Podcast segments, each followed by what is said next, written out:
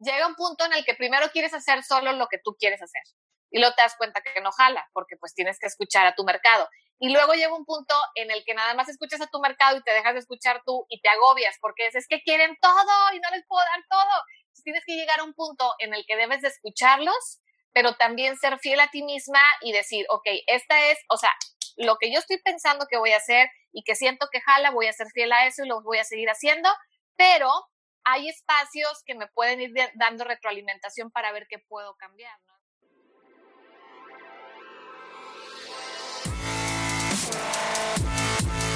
Bienvenidos, Injodibles.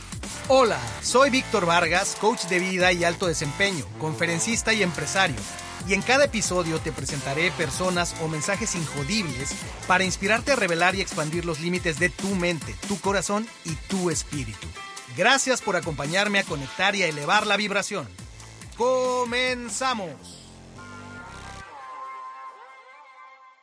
Bienvenidos Injodibles.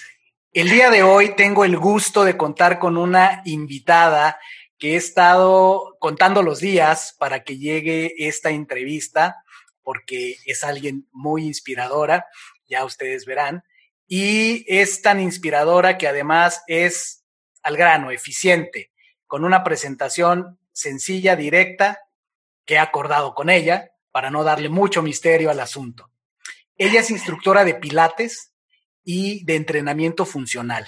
Es esposa y madre de tres, de tres criaturas hermosas. Tiene una historia y un background mucho más grande, pero es lo que la define. Y es algo que ya ustedes van a saborear durante esta entrevista, porque tengo conmigo ni más ni menos que a Cici Garza. Hola Cici, bienvenida, ¿cómo estás? Hola Víctor, muy bien, gracias. ¿Y tú? Bien, también muy contento de tenerte aquí en Injodible. Ya nos hacía falta tener esa estampa con la imagen de Cici Garza y ya se nos hizo el día. ¿Qué te parece? gracias, gracias por la invitación. Y gracias a ti por aceptarla. Eh, en la tradición de Injodible, en este espacio que creamos para que la gente nos comparta su viaje del héroe, iniciamos esta tradición con una frase eh, poderosa para nosotros que es Érase una vez una niña que. ¿Cómo la continuarías? Érase una vez una wow. niña que, ¿Qué? Érase una vez una niña que le gustaba mucho estar arriba de un escenario, actuar, bailar. Y a esa niña no se le daba muy bien la escuela, ni las materias, ni el estudio pero disfrutaba mucho el expresarse, el leer, el bailar y va por ahí la historia. Wow. ¿Y, cómo era el, entorno? ¿Dónde, ocurre esto? ¿Dónde naciste? ¿Dónde creciste? Eh, ¿Cómo era tu entorno familiar, papás, hermanos? Eh, esa niña, bueno, yo soy la niña, ¿verdad? nací en Monterrey un 7 de septiembre de 1980 eh, y soy la menor, es mi, familia está compuesta por mi papá, mi mamá, mi hermano Ricardo, que me lleva casi 10 años, y yo. Eh, mi mamá cuenta la historia, ella quería tener muchísimos hijos, pero entre que pues batalló y no se pudo su gran deseo, solo fuimos mi hermano y yo. Eh, y pues fue mucha diferencia de edad, por lo que ella ya juraba que nada más iba a quedar con mi hermano y nueve años después llegué yo. y somos cuatro, mi papá, mi mamá, mi hermano y yo. Fantástico. ¿A qué se dedicaban tus padres? Mi papá a la, a la fecha es representante de ventas de ropa, entonces él maneja varias líneas de licencias de ropa eh, de corporativos de Ciudad de México o de otros estados de la República y lo que hace es ir a, cadenas comerciales aquí en Monterrey a presentar el producto, en este caso los muestrarios de ropa, eh, con los compradores del departamento eh, correspondiente y pues se levantan pedidos y él es como la conexión y es el que hace como la preventa y luego la venta y luego la postventa y el trato y demás, ¿no? Es como, es como el enlace. Mi mamá ama de casa, eh, pero muy, muy movida. Recuerdo que de chiquita entre que le ayudaba a mi papá o se ponía a hacer empanadas. eh, como que le gustaba mucho el, el, no tener un trabajo fijo, pero sí hacer como de diferentes cosas. Y mi hermano es contador público y yo soy licenciada en comercio internacional, pero tengo maestría en pilates. wow, historia. Y en esa época, ¿recuerdas esta niña, como decías tú, que, que añoraba los escenarios? Eh, no sé si tal vez era porque tenías una, eh, un gusto por las historias. Eh, ¿Recuerdas algún, algún libro, alguna película, algún algo que hubiera marcado esa infancia, que te hubiera inspirado? Wow. Em, recuerdo más que nada, eh, cuando era niña veía mucho la tele, me encantaba ver la tele y veía programas de niños y veía caricaturas y me encantaba de chiquita jugar a que yo era la que entrevistaba o que era actriz. No sé de dónde llegaba eso, tal vez de ver. Eh, recuerdo que desde muy chiquita cuando viajábamos a Zacatecas a ver a la familia de mi mamá, eh, se juntaba toda la familia y empezaban a hacer la típica noche de aficionados. Mi papá agarraba el micrófono y se ponía a cantar, o de repente se hicieron novelas, o sea, hicieron Cuna de Lobos, hicieron eh, Maleficio, pero eran todos tíos, primos y demás, ¿no? Y se grababa y están las películas en el formato beta. Entonces yo desde niña, como que en reuniones, entre que cantaban o actuaban o jugaban o contaban chistes, para mí crecí con esa pues con esa idea de, de estar con un micrófono frente a un público, ¿no? Y cuando estaba niña, mi mamá desde muy chiquita me metió a clases de ballet porque a ella le gustaba mucho lo que era el ballet y lo que era el aeróbics y demás.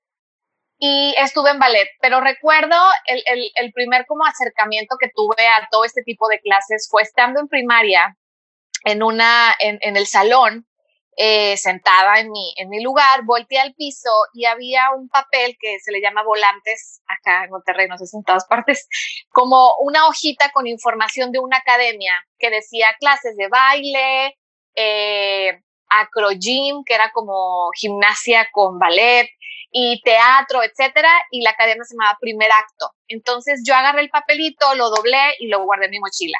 Y llegué a mi casa y se lo di a mi mamá, mamá, me quiero meter aquí. Y ahí empezó todo, ahí empecé, entré, no me quedaba muy lejos de mi casa, entonces mi mamá me llevaba todos los días y tomaba clases de teatro y de ballet y demás. Y ahí fue mi primer acercamiento a las clases de actuación y a estar en un escenario y actuar y, y ver que la gente respondía a la actuación y que se reía o que se asustaban. Y, y, me llamó mucho la atención y de ahí ya no lo dejé. El teatro sí, crecí, ya dejé el teatro, pero eh, tanto en, en, carrera entré a, a la academia de baile o a las clases de baile de la universidad donde estaba. Eh, y entonces para mí siempre así, me ha llamado mucho la atención ese, ese factor exposición y performance. Me ha gustado siempre mucho. Wow, o sea, esta expresión corporal, ese, como dices tú, performance, ese tener una audiencia, tener un mensaje, ha sido parte de ti desde, desde muy pequeña y te ha acompañado. Me llamó la atención algo que mencionabas eh, con respecto a tu apreciación de, de, tu desarrollo en las matemáticas, por ejemplo, ¿no?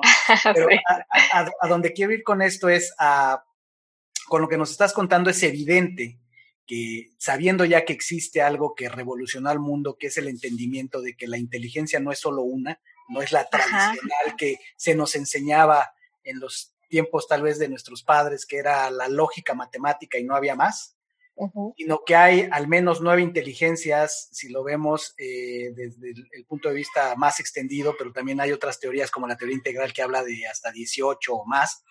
Wow. En aquel momento, claramente esa inteligencia corporal eh, que desplegabas, eh, el, el, ¿cómo lo enfrentabas, por ejemplo, en la escuela o en tu ambiente? El a lo mejor no tener un gusto tan desarrollado por otro tipo de, disciplinas como la lógica matemática. ¿Era algo que, que, estaba en tu entorno, que lo sentías, que influyó?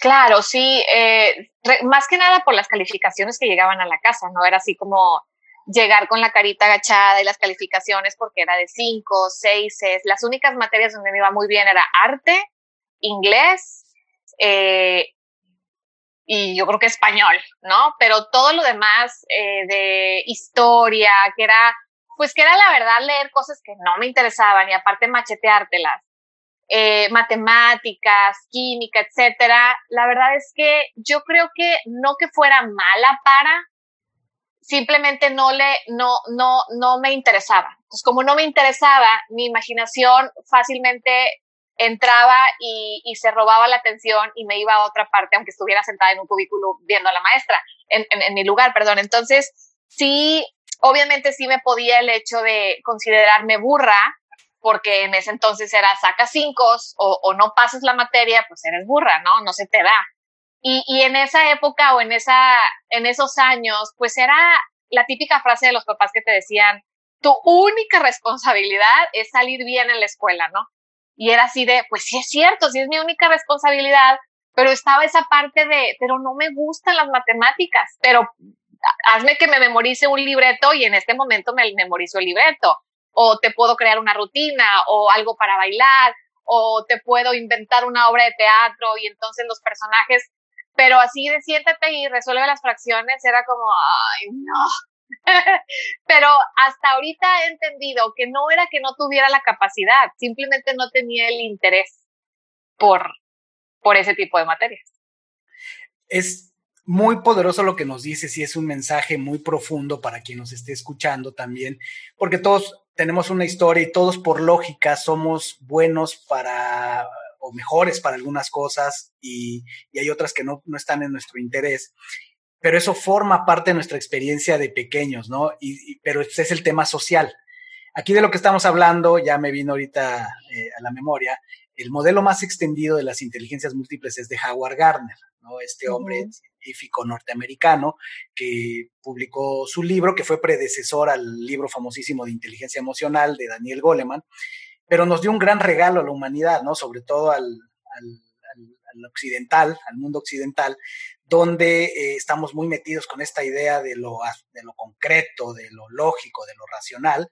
Y eh, hay una frase que cuando yo escuché por primera vez este modelo, me, me, me, impresionó que se le atribuye a Einstein, que dicen que Einstein decía que si tú juzgas a un pez por su habilidad de trepar a un árbol, lo vas a hacerse estúpido toda su vida, ¿no? Claro. Y este es un tema que, que yo creo que todos en mayor o menor medida eh, hemos, hemos pasado por ahí. En algún momento sentirnos inadecuados, en algún momento sentirnos incompetentes, porque el entorno o la sociedad tiene ciertas expectativas de nosotros, ¿no? Uh -huh. Así y, y lo vemos, tú decías de las calificaciones, ¿no? Eh, muy interesante eh, que también tenemos esa tendencia a, cuando vemos las calificaciones, nos vamos por las más bajas. Claro, sí. Tenemos este rollo de que nos... Eh, o cuando ves los comentarios en Facebook, te vas sobre los negativos y se te olvidan todos los positivos. Es, es, ten, es, tendencia humana y entonces nos dedicamos a llenar vacíos y muchas veces dejamos en un segundo plano lo que sí hay, donde está la luz, ¿no? Y, y también en alguna ocasión me dejó muy marcado algo que decía de eh, que precisamente de tus hijos, te fijaras, en lugar de fijarte primero en las materias en las que no iban bien, porque más bien esa era tu proyección como padre que quieres que, que se vea bien la, la, boleta del niño y que lo estás apoyando y demás, decía, mejor fíjate en esas en las que destaca, que son las que siempre claro, porque sí. ahí es donde está su talento, por ahí es donde sí. hay que darle. ¿Qué hicieron tus papás bien en ese sentido? Um, pues yo creo que más bien no hicieron nada mal, porque no, no recuerdo, no estoy traumada con el, con el tema, sí me acuerdo el, el, temor de llegar porque ya sabía que me iban a, a regañar eh, y me iban a lo mejor a quitar mi tiempo de tele, pues para aplicarme más y demás, ¿no? Pero nunca fue algo así como un, no sales en un mes y eres tonta o qué te pasa. Nunca recibí eh, palabras negativas con, con, con respecto a eso. Simplemente era, mijita, échale ganas. Lo que sí recuerdo era mi mamá diciendo, mijita, tu papá se la pasa todo el día trabajando para que tú y tu hermano tengan educación. Lo mínimo que puedes hacer ser a través del miedo y de la culpa, donde la buena le voy a echar ganas, ¿no? Pero realmente, pues no lo disfrutaba. Ahorita con los niños, ellos están en una escuela donde a ellos no les entregan calificaciones. De hecho, en primaria no hay calificaciones, son como eh, evaluaciones cualitativas pero a nosotros sí nos llegan los números y como tal cual, o sea, a mí me llegan y me voy luego, luego sobre el que está fallando, ¿no? Porque si digo, bueno, pues acá estás bien chida, pues hay que reforzar este. Pero eh, obviamente no, no llego con mis hijos y les digo, ve, o sea, es como cuando sé que hay una tarea de alguna materia que les está fallando, entonces me acerco y es, ¿cómo vas aquí? ¿No? O asesoría por fuera. Pero cada vez que nos sentamos con las maestras, los tres son muy, son muy como Fer y como yo, como mi esposo y como yo, son más artísticos. Eh, el arte, el baile, eh, etcétera, ¿no? Entonces, cuando nos sentamos con las maestras, y nos enseña la evaluación y saben a qué nos dedicamos Fer y yo, pues sí nos voltean a ver nos dicen, pues obviamente ya sabemos para dónde van sus hijos, ¿verdad? Entonces, es nada más reforzarles y es encaminarlos también, bendita escuela, que no se dejan llevar por eso. Este, y, y yo creo que escogimos esa escuela precisamente porque Fer y yo traemos una historia no muy igual, porque él no era tan burro de niño, pero tampoco era que le gustara de, ¡uh! Matemáticas, ¿no? Pues él era más de la batería y que la foto y que más lo artístico. Entonces decidimos estar en una escuela en la que los niños pudieran ser más, más libres. Yo creo que sí hubo, sí, sí fuimos marcados de niños por nuestra experiencia con la escuela, pero en vez de verlo como algo negativo o seguir ese mismo camino de van a estar en una escuela súper estricta y que les exijan, porque nosotros como papá no pudimos y me voy a proyectar, nos fuimos del otro lado de la moneda y dijimos, no, que la tengan fácil, o sea, que sean niños, que disfruten, que, que, aprendan qué es lo que les gusta y, y estamos muy felices con, con, esa decisión. Wow, qué maravillosa historia. Además, nos, nos das esta, esta claridad acerca también eh, en nuestro día a día, en nuestra vida. Es muy, es muy importante la formación de los hijos la decisión de, de, qué escuela los, los, metemos, generalmente y sobre todo para las mamás, también para los papás, por supuesto, pero como que es más común para las mamás, es una decisión sumamente importante, ¿verdad? Eh, vamos a ponerlo en general para los padres, es una decisión muy importante porque ahí nos viene todo esto de qué queremos para ellos, habla mucho de sus expectativas, o más bien de nuestras expectativas sobre ellos, y habla mucho sobre el modelo con el que vemos al mundo. Entonces, hay de todo, ¿no? O sea, no hay una sola receta, por eso hay tantos modelos educativos. Eh, Así es. Ocurre que en, casa, sí, sí, yo, pues también tenemos una historia de, eh, no solo porque escogimos el colegio donde están, que es muy parecido al, que menciona, sino que además pasamos por un momento donde venían de, un colegio así, los llevamos a un colegio, vamos a llamarle más tradicional, eh, y después sí, sí, yo nos volteamos a ver y dijimos, ya sabemos qué es lo que queremos para nuestros hijos, volvamos a, ese lugar. Y, es esto donde eh, no es que no le demos importancia a la estructura y al tema, a ciertas cultura que deben tener los niños, claro. pero le damos más peso a que fluya su talento, a que se vayan por aquello que es natural y les gusta, como lo hicieron tú y tu esposo. Así es. Y volviendo a tu historia, ¿Cómo se fue proyectando eso a, tu adolescencia? ¿Siguió esta expresión eh, artística? Eh, ¿Llegaste a la secundaria, tal vez prepa? ¿Cómo se dio la adolescencia? Que normalmente ahí hay momentos siempre críticos de transformación. Sí, claro. Llegué a secundaria y yo seguía eh, en esa academia con, con actuación y con, con baile. fue cuando llegué a la prepa donde dejé todo, el ejercicio, y ahí sí me dediqué a estudiar, ¿no? A dedicarle tiempo a la escuela, que también era pésima, y obviamente las materias en las que, eh, en las que sobresalía más eran inglés, redacción, eh, te, había una que era, me encantaba esa clase, era cine, entonces era pues ver películas, analizarlas, y no, no, bueno, ese tipo de materias a mí me, me alucinan. Y en ese entonces no hacía nada físico, era como prepa, mis amigos, este, ya sabes, la fiestecita, como que ahí te medio destrampas.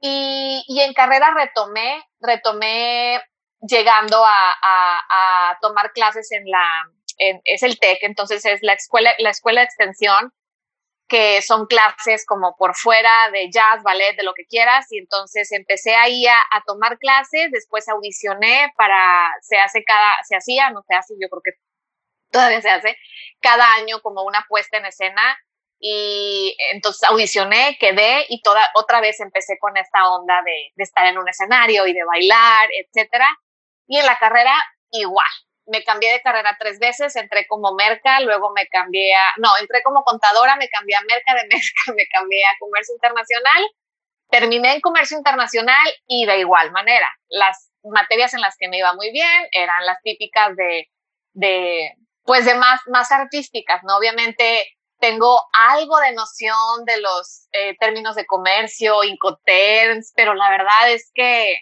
pues, terminé, me gradué, trabajé seis meses y dije, ahí se ven, y empecé toda esta preparación de regreso a lo histriónico, a lo artístico, al, a lo creativo, ¿no?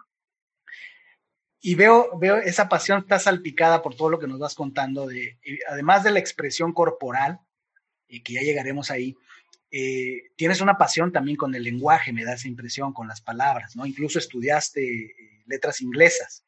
¿No? estudié comercio internacional y a la par, a la par de la prepa, estudiaba la carrera, pero de lengua inglesa, inglés, básicamente, sí. O sea, era como maestra de inglés, ¿no? Este, de, de niños, pero sí. los idiomas, o sea, entonces. Sí, exacto, sí, también los idiomas me encantan.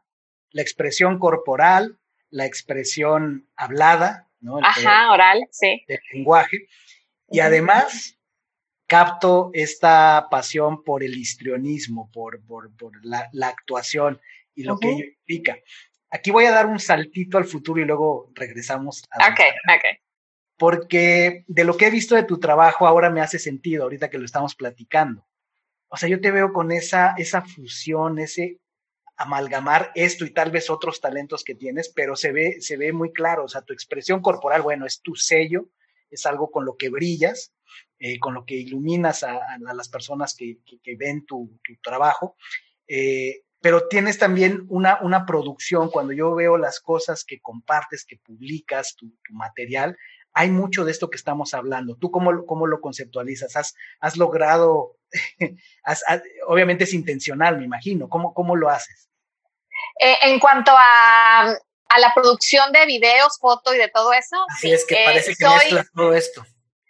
Sí, soy desde muy chiquita, y te repito, el, ver la tele, yo de repente y siempre cuando empiezan a decir, es que no hay que ver tanta pantalla y es que no hay que ver, estoy de acuerdo, porque obviamente es mejor crear que solo consumir, pero atrás de mi cabeza hay una vocecita que, que está segura que, que me dice y que tiene razón, que si si por algo he logrado tener esta como, este gusto por, por, por lo visual y, y, que se me da fácilmente el poder editar una foto o videos o, o, presentar, no sé, si voy a hacer ejercicio en mi sala, pues que se vea eh, todo armonioso y demás, es mucho por la televisión que veía de niña. No sé qué tanta calidad era lo que veía, pero los colores, la animación, la edición, todo me iba pasando como por algo, ¿no? Igual también mi papá eh, es muy visual y entonces para él el ver las muestras de ropa, tocar la tela, ver qué combinaba con qué, no, mira, estas rayas no van. Entonces desde muy chiquita estoy también muy mal acostumbrada, entre comillas, a comprarme ropa de calidad y no digo cara, sino cuando yo veo una blusa que es de líneas y las líneas a los lados no, no, no cotejan, no la compro, me da algo, me da algo visual. Y eso lo traigo de la escuela de mis papás y yo creo que también de lo visual de la tele. Entonces, en, aquí ahorita en mi presente, soy muy, cuido mucho la estética. Igual, eh, también mi esposo es un gran ejemplo, es fotógrafo, entonces también él, eh, sin querer, nunca ha sido de que enséñame y estoy al lado de él, no, pero en cómo lo he visto trabajar, cómo veo que edita sus fotos, pues se me va como que como esponja lo voy absorbiendo. Y la verdad es que me gusta mucho que las cosas se vean lindas y, puede ser algo muy sencillo, como que nada más me grabo con el teléfono, pero aún cuando nada voy a poner el teléfono, volteo a ver si no está un cojín caído, si la planta está chueca, soy muy picky visualmente. Entonces, siento que sí he logrado como fusionar tanto el, el, aprendizaje de, de, Pilates y del movimiento funcional con que también al, el espectador pueda ver, entre comillas, una puesta en escena o un performance agradable a la vista y, que sea toda una experiencia, no, no nada más que sea hazme una sentadilla, sino hazme una sentadilla y mira, está bien para el short que traigo y puede ser pijama y puede ser de Soriana, pero la combinación me gusta y a lo mejor y me hice un chonguito así novedoso, entonces como que cuido todo eso y, y al final de cuentas, si no lo había pensado así, es como montar algo en escena, ¿no? Y es cuidar, y es producir, y es, bueno, esto va a ir acá, y esto va a ir acá. Por eso la pregunta, porque eso es lo que yo capto y, lo que ahorita de lo que estamos platicando, o sea, eh, probablemente la gente lo sepa o no lo sepa. Yo no preparo los guiones, yo nada más, la gente sabe más o menos qué, qué, tipo de entrevista hago, pero todo es natural, todas estas preguntas que van saliendo, yo de lo que voy captando que nos dices, sí, sí, sí, pero no, no puedo dejar de recibir toda esa energía, porque además te veo, o sea, uno, que se nota que estás haciendo esta fusión de todo lo que nos estás compartiendo, de dónde tu sentido del fashion o de la moda, no fashion, sino tu sentido del estilo, del estilo visual, lo que nos dices de tu papá, tema corporal, el tema de histrionismo que has tenido. Tú misma, me gusta mucho tu imagen. Tu imagen proyecta energía, tu imagen tiene un, un estilo, un diseño. O sea, te diría, me recuerdas una rockstar. O sea, yo te veo y, y yo veo, yo veo una rockstar donde hay una intencionalidad de imagen, claro, con su autenticidad, porque me, algo que me gusta de ti eres natural, eres sin pretensiones y yo creo que eso es lo que la gente ama de ti, ¿no? De que te ven un, un role model, pero además una persona con los pies en la tierra, cool, tranquilos, no pasa nada, somos eh, seres humanos y entonces se nota mucho, por eso me, me, fue, me fue llevando, me fue envolviendo todo lo que nos ibas compartiendo. Sí, sí, totalmente. Si regresamos a este, a este, a este punto donde ya nos contaste incluso las carreras que, que, que probaste, ¿no? Y, y, la, y, las que terminaste.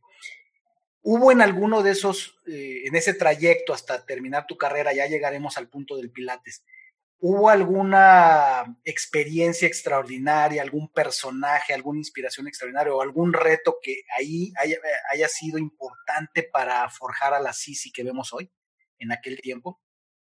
¿O todo se dio miel sobre hojuelas? No, yo creo que sí. Eh,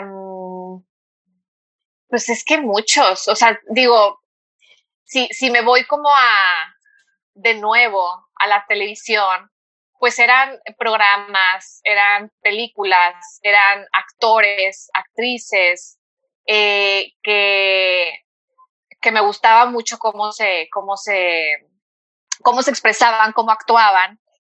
Y cuando empecé con todo el ejercicio, empezaron a ser obviamente entrenadores que yo admiraba, que en esa época cuando yo empecé, eh, bueno, un poco más adelante, cuando yo empecé con todos los blogs y demás, pues era como algo nuevo que tuvieras eh, alguna celebridad o que fueras fan de una celebridad, pero no actriz o actor, sino enfocado como en tu, en mi, en mi rollo, ¿no? O sea, en mi caso era entrenadora, había una entrenadora que me encanta a la fecha que se llama Tracy Anderson. Y yo antes de, de empezar con todo esto en línea, me gustaban sus entrenamientos, me gustaba como la mezcla que hacía, porque era como pilates con ballet y demás, ¿no?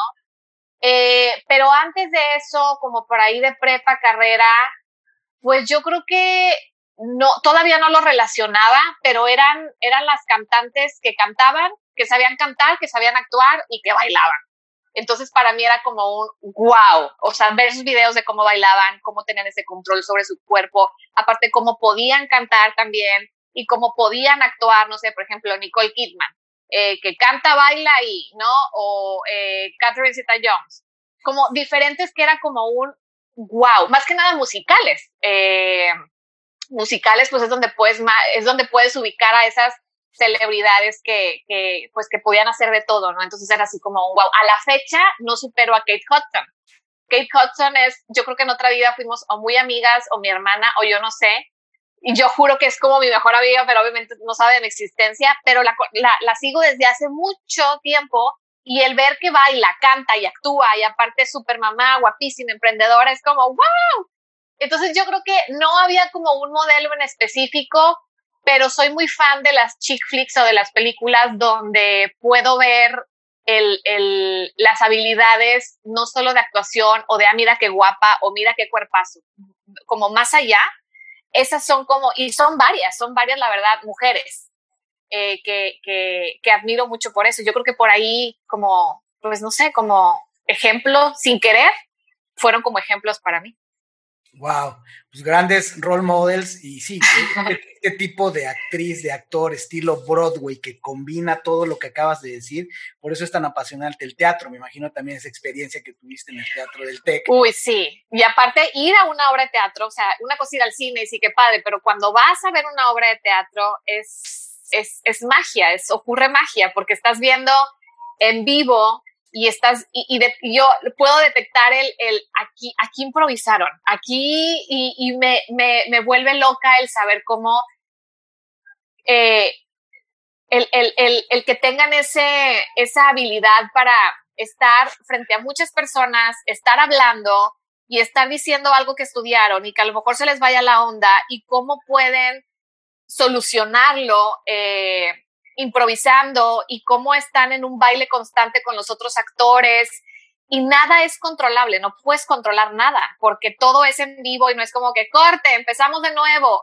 es fluir y a mí todo eso me, pues me llama mucho la atención. Fíjate qué tan poderoso es que de hecho es una técnica importante también para el liderazgo. Eh, en algunos de los entrenamientos que hago hablo de la técnica actoral como una técnica, un recurso poderoso que las personas en posiciones de liderazgo, eh, que tienen que movilizar a otras personas, que tienen que mover ideas, la técnica actoral es muy importante porque es, empieza por creértelo. Mucho, mucho de la problemática de algunos líderes es que no se lo creen y de las personas en general. Si te fijas, mucho de lo que nos estamos limitando es porque no nos la acabamos de creer. Si te fijas, un actor bien trabajado que tiene su método actoral y demás, lo primero que hace es tener sus técnicas para meterse en el personaje sentir como el personaje. Y ya luego viene lo mecánico, ¿no? Manejar bien la respiración, lo que decías tú, la coreografía, que ya son cosas elevadas de los actores, de aprenderse un guion, con ritmo y además coordinarse con otros actores y mover el espacio. Pues eso es lo que hace un líder bien trabajado, bien intencional, hace algo muy parecido. Qué, qué interesante esta, esta óptica que nos das de tus, de tus eh, inspiraciones que tomaste de ahí. Sí. Y, Cuéntame, fue eh, ¿cómo, cómo, cómo, qué empieza primero? Es evidentemente tu pasión por la expresión corporal, eventualmente te lleva a desarrollarte en el Pilates, pero ¿qué, ¿cómo se desarrolló el Pilates y el mundo en línea? ¿Fueron cosas que se dieron eh, parejas? ¿Una llevó a la otra? Fueron, fueron varios años de, de, de, diferencia. Eh, cuando em, empiezo a trabajar en, en, algo relacionado con, con lo que había estudiado, con comercio, una amiga me dice que va a ir en la tarde a tomar una clase de pilates, era nuevo en Monterrey, me, que si quería acompañar, la acompañé. Desde que llegué fue como un shock porque fue entrar al salón y regresaron eh, recuerdos a mí por el tipo de movimiento que se estaba haciendo en la clase, que era entre ballet con como yoga, aunque yoga no lo tenía como muy, muy familiarizado en esa época, con algo de aerobics. Y, y fue muy nostálgico porque cuando yo era pequeña acompañaba a mi mamá a, que hiciera ejercicio. Iba a diferentes lugares de Monterrey a hacer aerobics. Y era muy tipo Jane Fonda. Entonces era las señoras con sus calentadores, con sus leotardos, en el piso, levantando la pierna y bajándola muchas veces. Entonces como que tengo en mi memoria esas, esos flashbacks y cuando llego a Pilates y lo veo, bueno, o sea, casi lloro de la emoción y dije, de aquí soy. Empecé a tomar clases de pilates, me encantó, tanto me encantó que me certifico y para poder ser maestra me empiezo a preparar, me empiezo a preparar, renuncio al trabajo en el que estaba, que la verdad era por, por hacer algo, ¿no? Porque es lo que sigue, ¿no? Te gradúas y que sigue trabajar. Pero la verdad es que no me llenaba. Empiezo a prepararme más con pilates, eh, renuncio, empiezo a dar clases, ahí donde me había certificado. Y así estuve eh, me certifiqué en el 2003. Eh, después nos casamos, mi esposo y yo, en el 2006 y yo seguía dando clases. Un año después de casados, un poquito, un poquito, no, al año de casados renuncio al lugar donde estaba y me independizo y empiezo yo a hacer clases de pilates en mi casa, sola a alumnas, ¿no? A conocidas, one on one. Y después llegan los hijos y ya que llegan los hijos, se me dificulta el one-on-one, se me dificulta tener gente en mi casa porque entre el ve por la niña, dale pecho a este, la comida, ya no podía como acomodarme con las horas y no tenía ayuda en casa, era mi esposo, yo y los niños, mi esposo de repente trabajaba, entonces decido eh, cerrar esa parte, ¿no? Que es el, la clase presencial. Y surge la idea de dar esas clases, pero en vez de frente a un humano, frente a una cámara, grabarla, editarla y ofrecerla primero a mis alumnas que habían sido mis alumnas presenciales y después el que se empezara a ir de boca en boca las clases que yo daba en video, ¿no? Y entonces sí, desde que empecé Pilates con, ya con el, blog y demás, fueron aproximadamente como cinco o seis años, más o menos.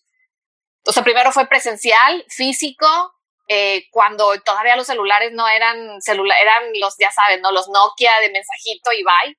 Y, y era, era, era básicamente el, estar físicamente, no era nada en redes, nada absolutamente, hasta que empiezo y, como que, ok, quiero dar clase, pero no la puedo dar por los niños y quiero ganar dinero, pero no, y apenas cuando empecé con esas ideas, aquí en México empezaba como que a sonar todo lo del blogging, el influencer y el Facebook y redes sociales, y empecé a la par con eso y yo creo que eso fue lo que me ayudó a, a como, a como despegar, ¿no? O sea, me empecé junto con, con todo ese rollo como una ola, ¿no? Le empecé así como a navegar al mismo tiempo. Fíjate, qué, qué, importante que nos regales esta visión de cómo se fueron dando las cosas, porque como todo, habrá quien te conozca de años y habrá quien haya contactado contigo y habrá quien escuche este podcast y sea la primera vez que sepa de ti, ¿no? Y, y hoy día que hay tanta... Eh, comunicación, tanta gente lanzando información al ciberespacio, pues a veces creemos que todos venimos de hace tres meses, ¿no? Ah, sí, este, sí, sí. es La, influencer de moda, pero evidentemente tú eres una pionera. Eres, eh, como decías, desde antes que hubiera los smartphones y demás, empezaste con esto y es muy interesante como uno, tu pasión te, llevó a conectar con el Pilates, después te llevó a compartirlo de cierta manera, en parte por vocación, en parte por porque lo otro no era lo tuyo, cambiaste de carrera, eh, viste una manera de, hacer un intercambio de valor con la gente, pero luego el modelo te llevó a un tope, a un límite donde no se ajustaba a tus necesidades de familia, era demasiado tiempo, cómo, cómo crecerlo, y pues esta, esta historia de innovación, ¿no? Cómo, cómo las propias limitaciones te fueron llevando a idear una mejor manera y el talento con la persistencia, con la creatividad, pues te fueron llevando a seguir creciendo y expandiendo. Aquí te quiero hacer una pregunta que no se me debe ir. Va. Eh, toda, toda disciplina, toda práctica, cuando no la conocemos a fondo, pues la podemos juzgar rápido, ¿no? Ejercicio. Pilates, ah, es una forma de ejercicio. Pero algo me dice que Pilates es mucho más por algo estás enamorada del Pilates. ¿Qué es eso que tiene el Pilates como mucha gente se enamora del yoga o se enamora del tai chi o se enamora del, golf?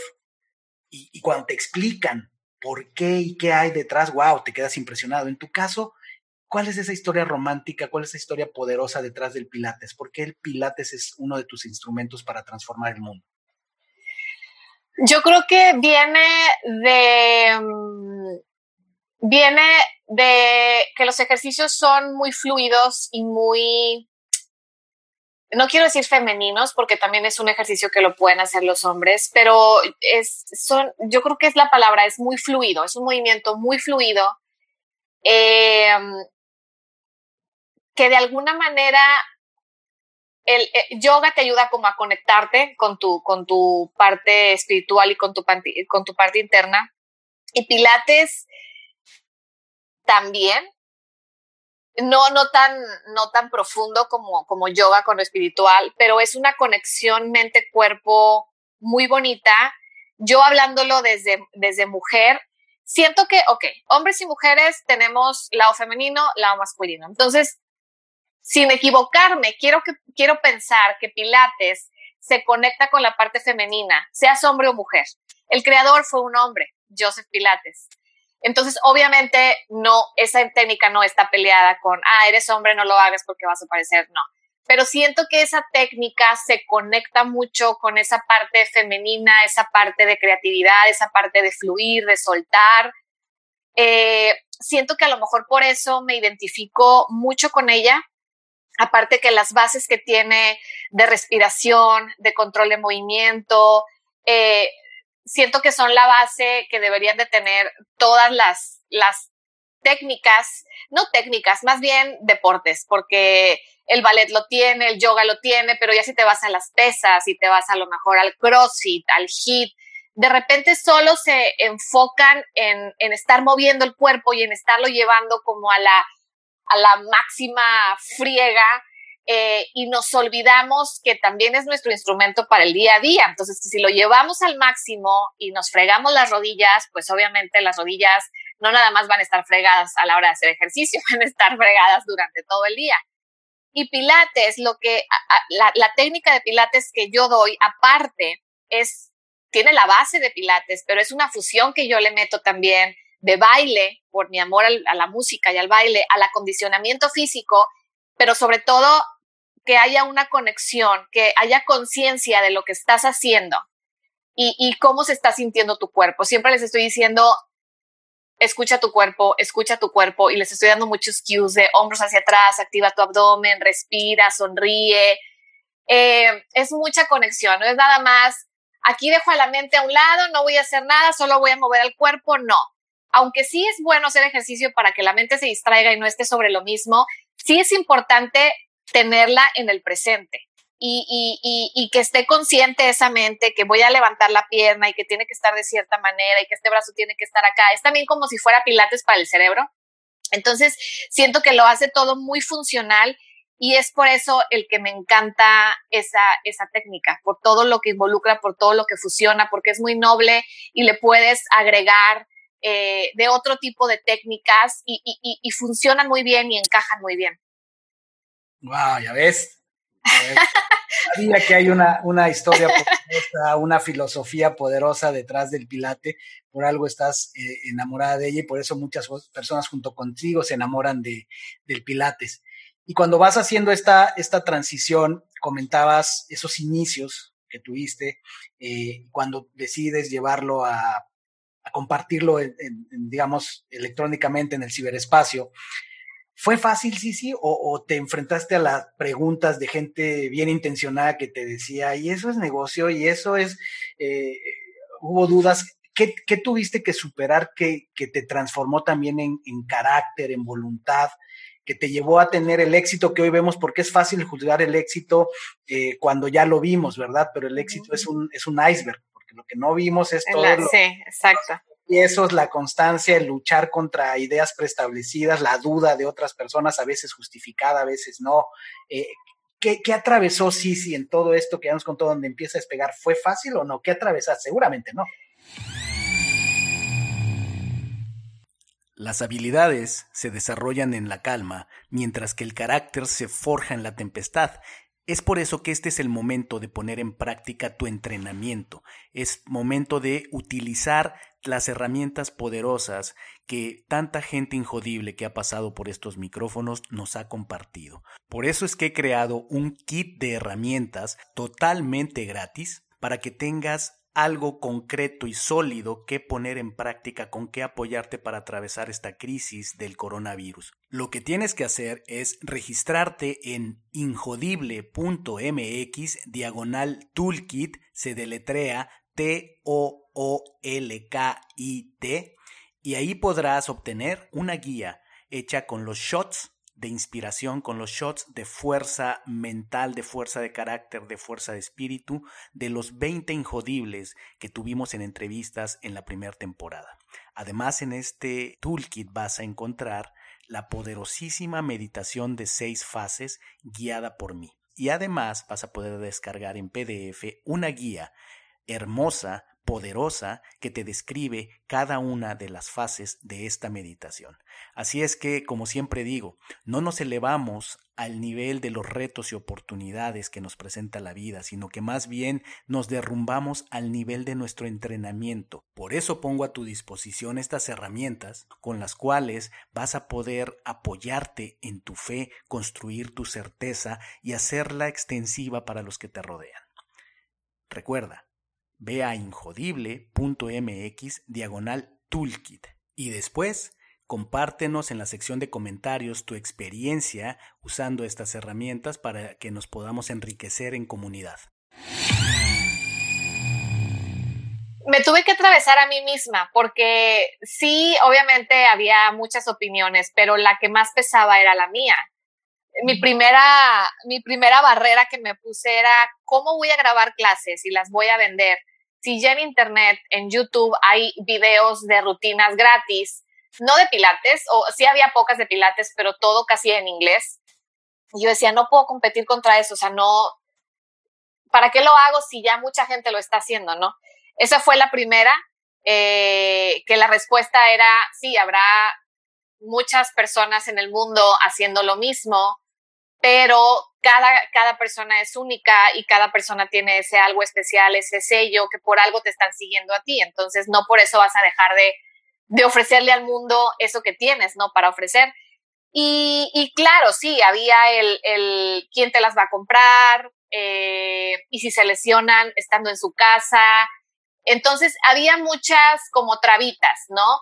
Pero me aventé, me aventé y obviamente he ido entrenándome a no hablar tanto en las clases porque por mi temor a que se lesionaran, hablaba más de lo que hacía la clase, ¿no? Entonces era, entonces, si tu hombre tiene que estar aquí, tú, entonces, eh, era todo explicar hasta que me decían las alumnas, sí, sí, ya, ya sabemos, entonces grábanos unas clases donde nada más estén los ejercicios y ya no expliques.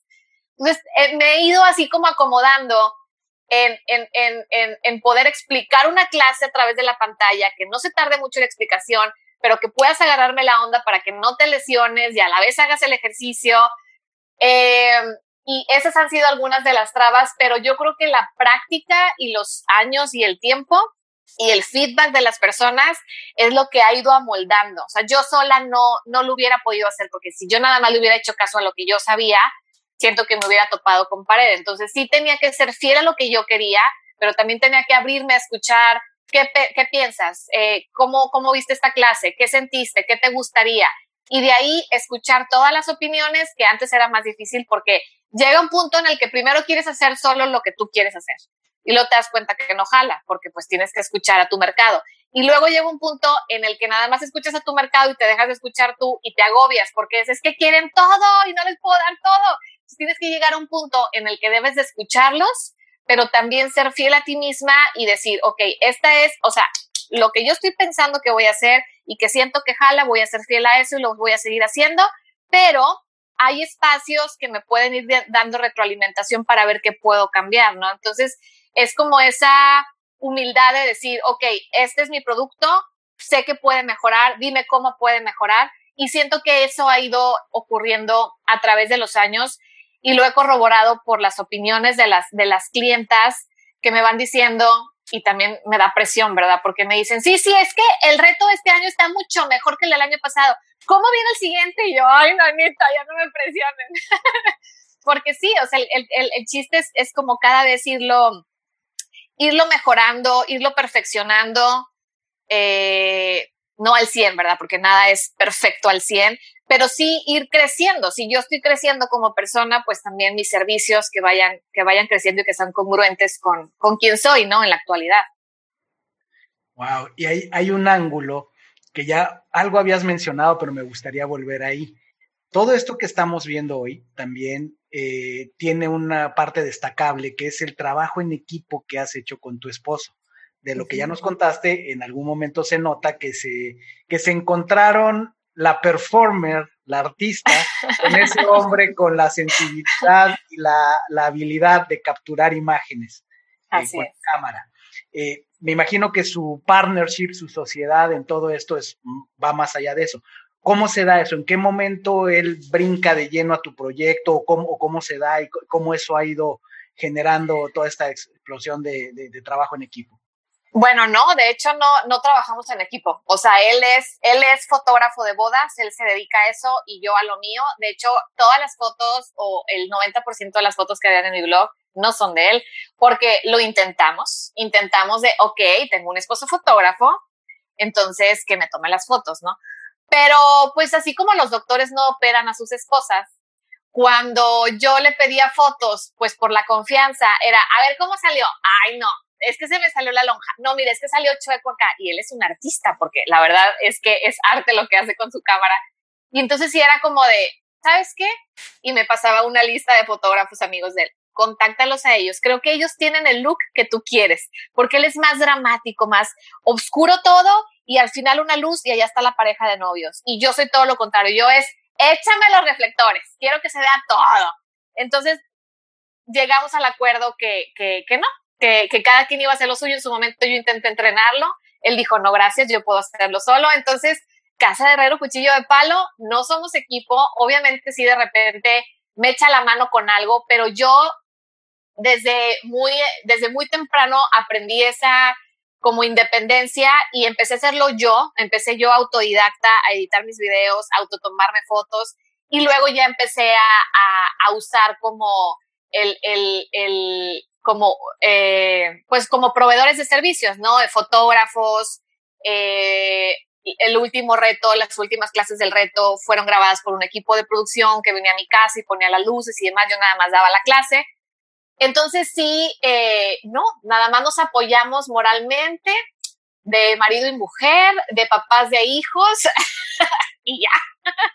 Wow, fíjate qué interesante, qué, qué tropezón aparentemente me di, pero no, porque lo interesante y poderoso aquí es que ese es desde mi perspectiva y de, las personas que conozco, que te conocen, esa es la Piensan que, sí, eh, yo creo que, muy, fíjate que muchas personas me han dicho, qué padre tú tener un esposo fotógrafo, todas las fotos de tu, de tu Instagram, y yo así, pues la verdad es, no me voy a poner a explicar tanto, pero eh, sí, claro, algunas fotos obviamente son de él, pero sí son muy contadas. Cuando estamos en familia, que estamos de vacaciones, todas las fotos que estén, que, que salen en su, en su feed o que yo de repente eh, pongo en mis historias que salen los niños y son fotos muy lindas, son de él. Pero mías, eh, no, los fotógrafos son amigos que son amigas y amigos que, que le saben a la foto y que obviamente pago por sus servicios para que me tomen las fotos. O yo me he hecho la tarea de aprender a las fotos de la comida, este, ya sea con teléfono con cámara. Eh, y, y sí, pero sí muchas personas, pero ya dejé yo de decir de que, ah, sí, nomás les digo, sí, gracias. Pero, pero no, la verdad es que es mínimo, mínima la participación de Fer en, en, en lo que yo hago. O sea, me, me, hacemos muy buen equipo en cuidar a los niños. pero en nuestros negocios, cada quien en su, en su extremo. que ese es el rol principal, ¿no? Ahí sí el trabajo en equipo se da o se da porque pues, una familia de ese calibre necesita ese trabajo en equipo. Pero te entiendo muy bien eh, lo, lo, que planteas, porque de hecho eh, a Cici Rivas, mi esposa, que pues, conoces muy bien, ella tuvo su episodio hace, poco, lo publicamos, ahí platicamos un poquito este tema, no tanto, pero aquí aprovecho la, la, oportunidad para mencionar que entiendo muy bien a lo que te refieres, porque por supuesto hacemos equipo en muchas cosas, los hijos, la vida, eh, sin duda. Al momento de trabajar, eh, cooperamos mucho, eh, yo he aprendido muchísimo de ella, ella ha sido muy generosa, siempre me pone las cosas relevantes que necesito aprender enfrente, pero al momento de hacer algo juntos, yo creo que hay, hay muchas vertientes, ¿no? Pero lo voy a resumir ahorita en dos. Yo creo que hay parejas que son exitosas trabajando junto y mides su éxito porque se complementan muy bien, tienen una habilidad para acoplarse, ¿no? Y, y, uno va adelante cuando se necesita y el otro atrás y ahí se van apoyando o cada quien toma una posición y así se van siempre y perfecto, ¿no? Carmela y Rafael. Eh, ah, en su momento Lucero y Mijares, pero no, ya eso no. Así es. Este, pero siento que además, eh, cuando, cuando hay esa complementariedad, qué padre, uy, padrísimo, ¿no? Pero pienso que también cuando hay mucha creatividad y, y voy, a, voy a llamarlo así, temperamento y carácter, ahí se pone interesante, porque cuando cada uno tiene su visión creativa, cada uno tiene su estilo muy claro y muy marcado, y no te es tan fácil ceder, o lo intentas, pero ya dos minutos y no, a ver, espérame, no, yo, yo, yo. Es, y, es un poco lo que nos pasa a Cici y a mí. Los dos tenemos una idea clara de lo que queremos y cómo lo queremos. y eh, no siempre nos ponemos de acuerdo. Entonces, ¿dónde viene la magia? ¿Dónde está la maravilla de esa pareja que parece que brilla? Ajá. En que así hemos logrado ir avanzando, hemos de a poco y hemos ido aprendiendo a entender dónde podemos multiplicar y dónde cuidarnos, porque ahí restamos y dividimos en lugar de sumar y multiplicar. Y creo que donde está esa magia me suena mucho lo que nos estás compartiendo de han sabido dónde sí y ahí le das con todo, y donde no, la, cosa más inteligente es darnos ese espacio. Yo creo que eso es por lo que hemos funcionado muy bien. En, en la familia, con los hijos y como equipo, sumamos y multiplicamos. Eh, y le hacemos de relevos también. Pero en cuanto al, al jale, al, al, trabajo, sí, cada quien en su esquina es mejor porque somos de personalidades muy distintas en el que a mí me gusta el foco de atención, tomarme fotos, eh, el performance, hablar a la cámara, ¿sabes? Y, y, y, compartir lo que estoy haciendo. Si estoy leyendo este libro, si me tomé esta taza de café, si hice este smoothie. Y él no, él es más, es más reservado, es más tímido en ese aspecto, en, en, presentarse en redes.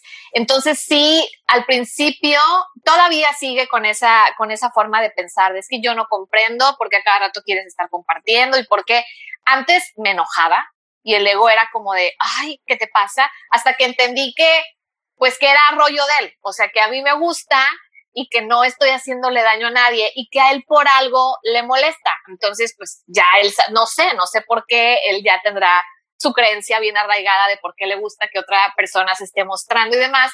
Entonces ya llega un punto en que mejor ya nos respetamos, ya no nos echamos, ¿no?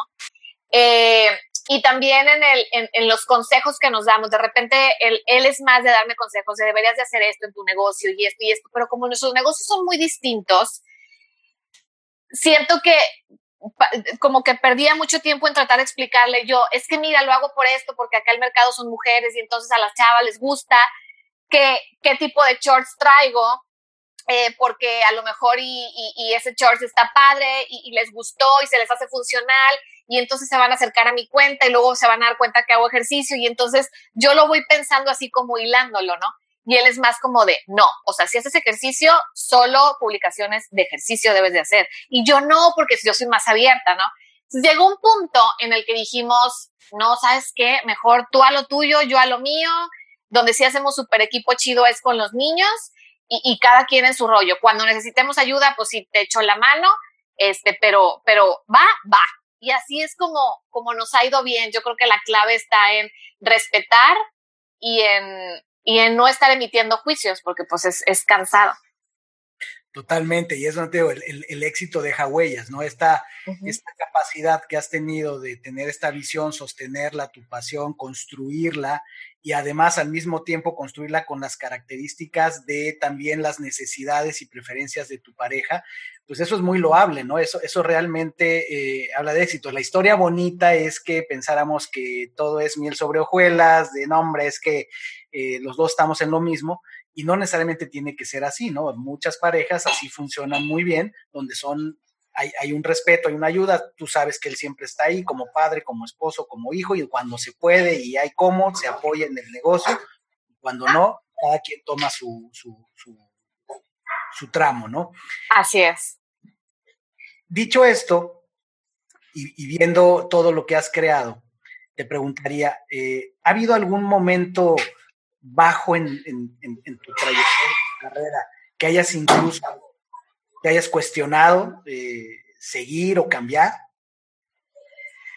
Uh, cada, cada mes,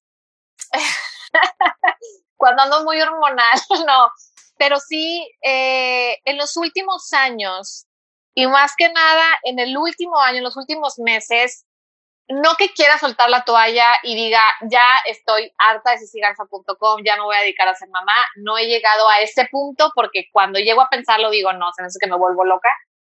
He pensado en quitar redes, en minimizar redes. El blog, hasta ahorita no he pensado en cerrarlo, como que sigo, eh, no, no me genera estrés. Me genera estrés las redes, pero no las redes, sino el yo, cómo las, las percibo y la adicción que hay y demás, ¿no?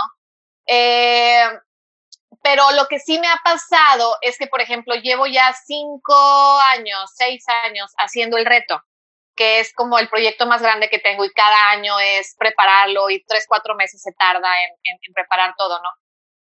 Y terminé de hacer el reto que se está lanzando en este año, que es el 2020, lo terminé el año pasado, como por ahí de noviembre, diciembre, y cuando terminé, siempre termino con esa cruda de, ay, estoy muy cansado, no lo vuelvo a hacer. Y luego pasan dos, tres meses y es como, ok, vamos a prepararnos para el reto. No ha ocurrido el que otra vez quiera. O sea, llevo ya meses diciendo, ya terminó, esta etapa ya terminó. Entonces, ya se los dije a mis, a mis alumnas y casi aventaron el grito al cielo de, ¿cómo que no hay retos? Pero dentro de mí ya siento que ya es lo que sigue, ya fueron varios años de reto. Claro que voy a seguir, obviamente, haciendo clases, haciendo lives, eh, eh, haciendo lo que me gusta, ¿no? Pero, pero ya no ese formato que, que fue con el que de alguna manera se me conoció. Y yo no sé si sea inteligente de mi parte o no, no me he querido poner a pensar, ¿será inteligente? ¿La estaré regando? ¿Y si pierdo gente? ¿Y si pierdo lana? Simplemente estoy sintiendo y estoy siguiendo lo que mi interior quiere y mi interior ahorita dice, no, ahorita estamos bien, estás haciendo tus lives, haciendo tus clases, estás alimentando el proyecto que es la, el, el CCTV.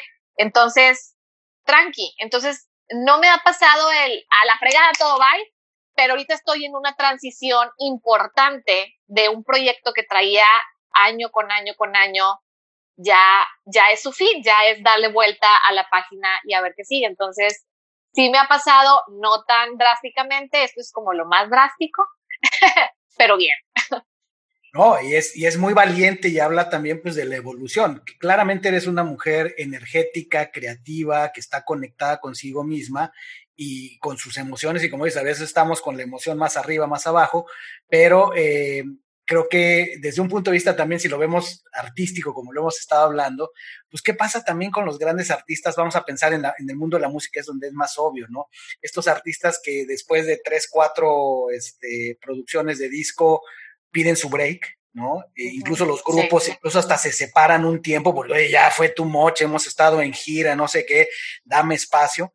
Y también viene muchas veces que es una necesidad humana, esa necesidad de reinventarnos esa necesidad de, eh, ya esto ya lo dominé, ya, ya necesito algo más para crecer, ¿no? El caparazón ya me Entonces es, es, muy valiente y valoro mucho que nos, que nos lo compartas porque es inspirador también. Es parte de ahí, por eso te hago la pregunta, es en qué punto, porque, insisto, uno ve de afuera y pues parece que todo, pues, todo perfecto, todo bien, pero toda persona exitosa, el que gustes y mandes, y tú lo sabes, es eh, toda persona está teniendo sus cuestionamientos, sus retos y demás, que es parte de la vida que así nos hace crecer, ¿cierto? Así es, sí. Qué maravilla. Tienes eh, contigo, has armado un equipo, ¿verdad? Un equipo de trabajo. Sí, ya tengo varios años. Eh, son tres personas las que trabajan como, eh, no fijo, porque no trabajan solo para mí, este, son, son como colaboradores. Eh, y son eh, Natalia, Anaís y Beto. Beto es la persona de sistemas, que es el, el, encargado de todo de atrás para que sí sigas esté funcionando.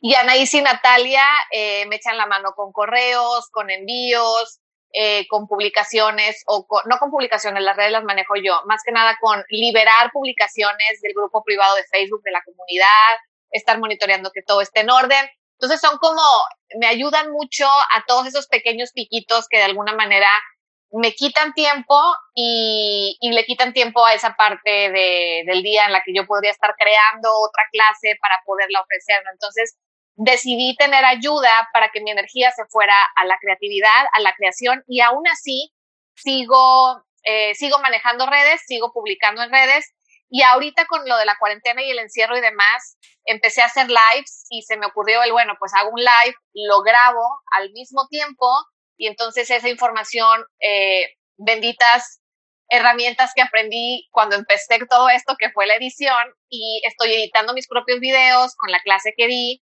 eh, y, básicamente es lo, lo, que estoy haciendo ahorita, ¿no? El, el, el seguir creando, el seguir manteniendo eh, clases frescas, clases nuevas, para, pues, para las chavas que no, que no pueden salir, ¿no? Ahorita.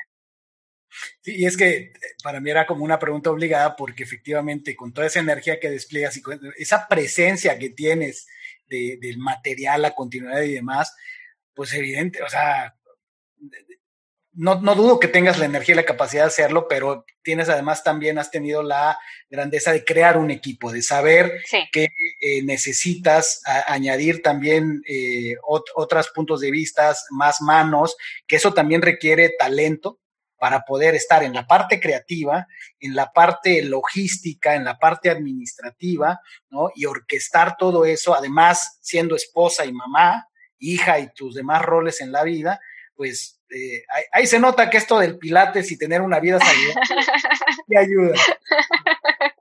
Sí, así es. De hecho, el, el, el, el, grabar las clases, el autograbar las clases y editarlas no es muy, o sea, ¿qué es esto? Sí es como, eh, sí es cansado y sí es mucho de suerte. Yo cuando hago el live y pongo la cámara a grabar, es de suerte que no se apague, que no se caliente, que no se le acabe la pila, que sí esté grabando la memoria. Entonces me la estoy jugando eh, y por eso a cada rato en los lives se ve que me acerco y le pongo pausa a la cámara de, de video y la vuelvo a poner porque son las medidas que estoy tomando ahorita porque obviamente no hay un equipo que me pueda que me pueda ayudar, ¿no? Hasta ahorita ha salido bien, eh, la edición ha salido bien, la luz entra bien, todo sale bien, pero cuando ya es un proyecto como el reto, eh, que también por eso llegó un punto en que me cansé porque eran meses de producción y de estar orquestando, como tú dices, mucho entre que las nutriólogas, eh, grabar los podcasts, grabar los videos, las entrenadoras invitadas, que venga el equipo de producción. Este reto eh, decidí que fuera el último porque me encantó cómo quedó y para mí fue como un, ganó el Oscar y me voy a retirar un rato, porque a lo mejor si llegan otros proyectos ya no le van a llegar al Oscar. Entonces, me encantó cómo quedó, me encantó el look, la edición, eh, los recetarios, el equipo, las clases, todo, todo, todo el acomodo, las fotos, todo quedó tan bonito que, que dije, híjole, así me voy, así me voy a despedir del Ultra Sisi Reto, ¿verdad? Seguirán otros retos chiquitos, otras ediciones caseras chiquitas, pero del Ultra Sisi Reto, así me quiero despedir. Eh, y aparte, que eso lo decidí antes que pasara todo esto. Y qué bueno, porque ya con todo esto, que no sabemos cuándo regresamos a la normalidad, pues yo empezaba a preparar el reto desde agosto. Y si todo esto está así, pues entre que se me iban a revolver y entre que a lo mejor algunas entrenadoras no iban a poder venir y el fotógrafo, y entonces dije, ay, mira, por algo pasan las cosas y por algo tomé esta decisión desde antes y, básicamente así, me quiero despedir de ese proyecto con algo que, que lo veo y digo, mira qué bonito. Y fíjate que ese es un rasgo de grandeza y sabiduría de los, de los grandes líderes, desde el punto de vista de liderazgo, desde el punto de vista histórico, saber en qué momento retirarse, ¿no? Y si te pongo un caso histórico, eh, siempre se ha analizado que si Porfirio Díaz hubiera tenido la inteligencia y la humildad o la fuerza, la fortaleza de carácter para retirarse en el momento que se tenía que haber retirado, hubiera pasado sin lugar a dudas a la historia como el mejor líder, el mejor presidente de México, sin lugar a dudas, eh, o el cargo que él tuviera, como se llamara en el, en el tiempo que él estaba. Pero la historia cuenta, no lo hizo, ¿no? Por la, razón que sea, se quedó y obviamente la historia se lo cobró, ¿no? Aunque hizo muchas cosas muy buenas, pues al final también quedarse ahí. Entonces, saber cuándo retirarse en el mundo del arte y de los deportes pasa todo el tiempo, ¿no? Hay personas que tuvieron su momento para retirarse, no lo tomaron y dejaron pasar el tiempo y cuando ya no da para más o ya se tienen que retirar, pues ya la imagen ya no es la que hubieran querido, ¿no? Y con la energía que hubieran querido. Entonces creo que igual es un acto de, de valentía y de sabiduría y tú sabrás, ¿no? Y de todas maneras, siempre para tus seguidores, siempre está esa esperanza, como tantos artistas que han Claro, sí. Y les digo, a lo mejor y para el, 22, para el 2022, 2023, a lo mejor, pero sí, eh, no sé, siento que, que voy a regresar a lo que era antes, Back to Basics, y antes era hacer ediciones de tema. La edición para las que viajan, edición para las que trabajan en una oficina, edición. Entonces traigo varias ediciones planeadas que, que les quiero meter como el amor y la energía y el tiempo y ya, ya no pudiera con las dos cosas, ¿no? Entonces, el Ultra Reto se guarda, o sea, el, 2020 aquí sigue durante todo el 2020, probablemente se siga vendiendo por más años, eh, pero, pero ya el Ultra Reto como, como, como es, así nuevo, ya no va a haber. Pero va a haber ediciones, ¿no? Ediciones 40, ediciones menopausia, de todo que van a, ir, van a ir creciendo conforme yo voy creciendo, ¿verdad? Que así empecé. Una de esas en el futuro vemos Sisi Reto, el reencuentro. El reencuentro, así es. Ya para eh, ir eh, eh, enfriando los motores, algo, algo que te quiero preguntar es, si algo he sentido durante toda la entrevista y además de lo que he visto de ti es energía, energía por todos lados y demás. Ahora te voy a hacer te voy a llevar a la perspectiva opuesta, es ¿y cómo descansas y cómo recargas energía? Porque digo, tanta energía, ¿en qué momento, cuáles son tus prácticas personales o de familia? O sea, ¿cómo le haces si, si es, eh, ¿dónde, dónde te enchufas? ¿Dónde recargas energía? ¿Cuándo te desconectas? Es que te digo algo, soy muy, o sea, soy, soy floja, no, o sea, no es que no sea floja. Em, cuando voy a hacer algo de mis clases, es, o sea, inmediato. Yo creo que es la música. La música es como que el, es como lo que me, como las espinacas para Popeye. Eh, para dar una, una, para dar una clase, para dar una entrevista o para hablar a la cámara es automático el fu, o sea, es como si entrar en un personaje de pila. Y luego termino y obviamente no estoy así hablándole a mis hijos de, ¿qué vas a querer de comer? Pues no, ¿verdad? Digo, pues, soy normal. Pero se va a escuchar como, como, como presumido, pero no, no me canso. Obviamente el cuerpo sí es como, ay, déjame me apuesto tantito, déjame me pongo a leer, pero no, no llego a un punto, o tengo mucho tiempo de no llegar a un punto en decir, ya estoy saturada, ya no puedo más, ya necesito, es, es bien raro. Yo creo que es porque actualmente en mi presente estoy haciendo lo que me gusta hacer. Eh, o la otra es que a lo mejor estoy seleccionando y eligiendo que me guste lo que estoy haciendo. Y creo que eso me ayuda mucho. Sí, soy mucho de acostarme, de leer, en la noche de ver la tele, de sentarme a echar una cheve, de estar en el teléfono, pero tampoco soy así de tener como una rutina específica como, como para recargar energía, como para otra vez tener, no, no lo había, no lo había pensado, pero, pero no, no la tengo. Interesante. que, hablábamos de la, de la, expresión, todo lo que hemos hablado tiene mucho que ver con tu capacidad de expresión y hacia afuera. Eh, ¿Te, definirías como una persona extrovertida? en redes, en redes sí, con mis amigos y amigas también, con mi familia también, pero y con las personas que a lo mejor nunca he visto, pero saben quién soy, puedo llegar y ser extrovertida. Pero si me pones en una fiesta, así de una amiga, oye, este, cumplo años, ven, ¿no? Y voy sola y no conozco a nadie, yo no soy de las que voy a llegar y, ¿qué onda? ¿Cómo estás? ¿Qué padre blusa? Y, ay, que... Voy a llegar y, y voy a sonreír y voy a analizar el lugar y voy a ver cómo, como aquí le puedo sacar plática y, de poco a poco, o sea, empiezo de poco a poco, esa es mi personalidad como normal. Eh, y ya que estoy en confianza y ya que conozco, ya es cuando empiezo así como a, bromear o a decir cosas, pero de buenas a primeras, no, no, no voy a llegar plática y plática. O sea, me ha pasado en conferencias que voy a tomar una conferencia y no conozco a nadie, llego a las sillas y me siento y están al lado chavas y hola, hola, yo no soy de, oye, ¿de dónde vienes? Ah, qué padre. Como que me atoro, como que no.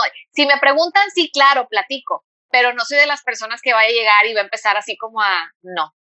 Entonces no sé si soy extrovertida. Tal vez no eres la iniciadora, evidentemente eres muy expresiva. Ajá, sí. Y, porque alguna definición que alguna vez me, me llamó la atención me hizo mucho sentido. Más allá de personalidades, la diferencia entre la persona extrovertida y la introvertida es su manera de cargar energía, de, energizarse. La persona introvertida, más que no querer contacto, es más bien porque recarga su energía yendo hacia adentro. Un poco eh, desenchufándose del ruido, yendo hacia adentro, es como recarga energía y sale de eso energizado. Y la persona extrovertida generalmente es al revés. Eh, es carga energía en contacto, en conversación, en, ir allá afuera al mundo, en tener actividad, ¿no? Simplemente, me, me, gustó mucho porque la diferencia es que más que decir que somos serios, callados o no sé qué, más bien, desde si lo ves... ¿Cómo cargas? cómo cargas energía te hace... Ya. Entonces, ya veo de sacas tanta energía, sí, sí. Para ir cerrando en este, en este podcast, eh, nos gusta mucho saber, después de escuchar la historia, es evidente que algo has aprendido del, universo. Y entonces la pregunta es, para ti, ¿cómo funciona el universo? ¿Cómo le explicarías tal vez a un niño pequeño que, cómo funciona el universo basado en tu, en tu vivencia? Ay, es que eso es un problema porque, porque estoy tomando el curso de milagros entonces, pues traemos la novedad, ¿verdad? De que pues todo es una ilusión y nada existe y todo es un sueño. Entonces, mi hija mayor, los tres tomaron también el curso de milagros para niños, o bueno, sus inicios, ¿no? Como la idea. Entonces, mi hija mayor ya me, o sea, ya me, ya bromea conmigo y es, ay, le digo, es que estoy cansada o estoy enojada o es que tengo hambre y empieza, mamá, pero, perdón, se cortó. Eh, me dice, mamá, pero pues todo es un sueño, o sea, ¿cómo, ¿cómo que tienes hambre? Sí, pero ya lo hace bromeando, ¿no? Entonces, explicar qué es el universo, híjole, qué buena pregunta. Ahorita, en este presente, con esta información y con esta creencia que tengo, porque igual, pues alguien, las demás personas dirán, che, vieja loca, eh, para mí el universo es, es lo que cada quien quiere creer que es el universo. Para mí es eh, un juego, es como un tablero, es un juego y está formado por eh, las cosas que percibes, que ves. Hay muchas cosas que no ves, entonces pues esas no les damos tanta importancia porque pues no las vemos. Eh, no importancia, pero tampoco nos vamos a obsesionar en cómo será Mercurio, cómo será Plutón, o sea, tienes la idea, vaya, pero nunca lo has visto. Entonces, va, enfócate en, lo que sí ves o lo que sí percibes. Y para mí ese es el universo, es en el, lugar en el que estás, el papel que estás jugando, el rol que estás jugando, eh, y, y, que es neutro y que tú eliges cómo es. Cada persona elige y tiene una opinión de cómo es el universo, porque pues, pues, pues sí, ¿verdad? Me hice volar. No, Muy buena pregunta, Víctor. Y, estupenda respuesta. Ya lo escucharás. Yo creo que la, respuesta, la, más básica y la más real y la más prudente sería, no sé. ¿No? El no sé. Bueno, no sé. Simplemente. Pero nos regalaste una pincelada de lo que estás pensando, lo que importa es lo que estás pensando y sintiendo ahora, ¿no? Decías, igual a lo mejor influida por lo que estás estudiando, pero de eso se trata, ¿no? Este es, el regalo, la pincelada que nos das a, las personas que, te seguimos, es eso es lo que sí, sí estás sintiendo y es como lo ve ella ahorita y con lo auténtica que eres, pues no te quedó más que mostrar lo que estás pensando y sintiendo en este momento y creo que hay mucha filosofía ahí. Fíjate que hemos ido en una historia muy redondita desde el principio, desde esa pequeña niña, esa pequeña Sisi, hemos llegado a este punto. Y hay evidencia de por qué le llamamos así a este podcast y por qué eh, estás tú aquí contándonos tu historia. Entonces la pregunta de cierre es, ¿y para ti, Sisi, qué es ser injodible? ¡Wow! ¿Qué es ser injodible? Es esto ya lo he dicho muchas veces y, lo, y lo sigo diciendo porque creo mucho en eso, es ser fiel a uno mismo, es ser fiel a ti mismo. Cuando eres fiel a ti mismo y te sientes en paz con las decisiones que has tomado, es imposible que alguien te joda. Si te jode es porque tú quisiste que te jodiera. Si no quieres que te jodan, nadie te joda. Así de fácil. Me encanta. Me encantan las dos definiciones.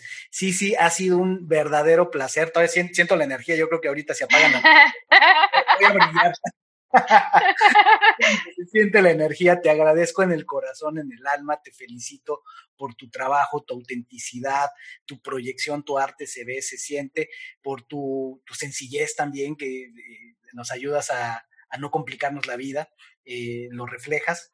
Y estoy muy feliz de que hayas estado eh, en la colección, estés ahora en la colección Injodible, por, por una razón, porque siempre lo que pienso cuando estoy grabando esto es en aquellas personas que lo van a escuchar, van a encontrar y resonar eh, verdades para ellas mismas de lo que están oyendo, de tu vivencia, y eso es lo que más emoción me da cuando veo los comentarios, cuando veo, es que dijo tu invitada, y es que sí, sí, ya, ya me lo estoy imaginando, eso es lo que más me da. Gracias. Sí, sí, sí. Gracias a ti, muchas, muchas gracias por la invitación, Víctor. ¿Dónde te encuentra la gente, Sisi? Eh, sisigarza.com es como la casa virtual, es mi blog, y en redes, arroba sisigarza. Muchísimas gracias. Y a mí, mi querida, mi querido Injodible, me encuentras en injodible.mx, es el website que hemos preparado para ti, donde hay todos los mecanismos de interacción, encontrarás todos los episodios, encontrarás artículos de blog, podrás poner comentarios, descargar mucho material artístico maravilloso, inspirador que hemos creado para ti. También, por supuesto, me encuentras en Instagram, en Ser Injodible, en Facebook, en Ser Espacio Injodible y por aquí nos escuchamos en el siguiente episodio. Gracias y hasta pronto. Gracias por haberme acompañado en un episodio más para moldear y forjar tu mentalidad injodible. Tenemos una cita con tu grandeza en el próximo episodio. Hasta entonces.